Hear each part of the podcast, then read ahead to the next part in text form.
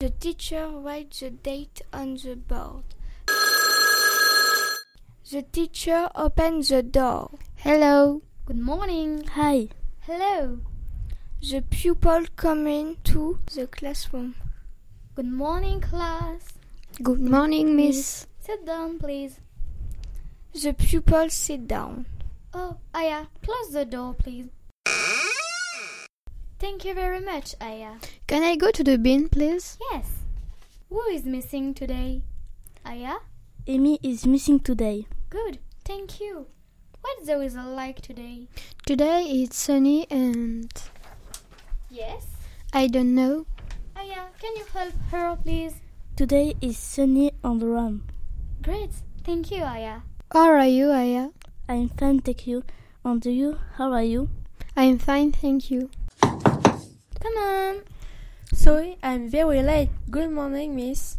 Hello. Who are you? I'm Ginny Aleya. Oh, you're the new pupil.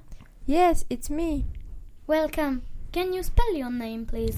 J E double N Y and A L A Y A. Thank you. Sit down, please. I didn't understand.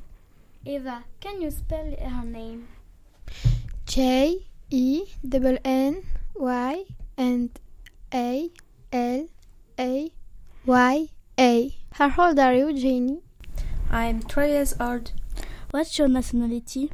I'm American. Be quiet, please. Aya, stand up. How old is she? She is 12 years old. Thank you, Aya. Sit down. Okay, now let's start the lesson. Listen and repeat after me. Spider, Spider, frog, frog, mouse, mouse, bird, bird, lion, lion. elephant. Jenny, don't use your phone in class. Okay, sorry. Don't be insolent with me. Don't be insolent with me. That's enough. Get out of my class.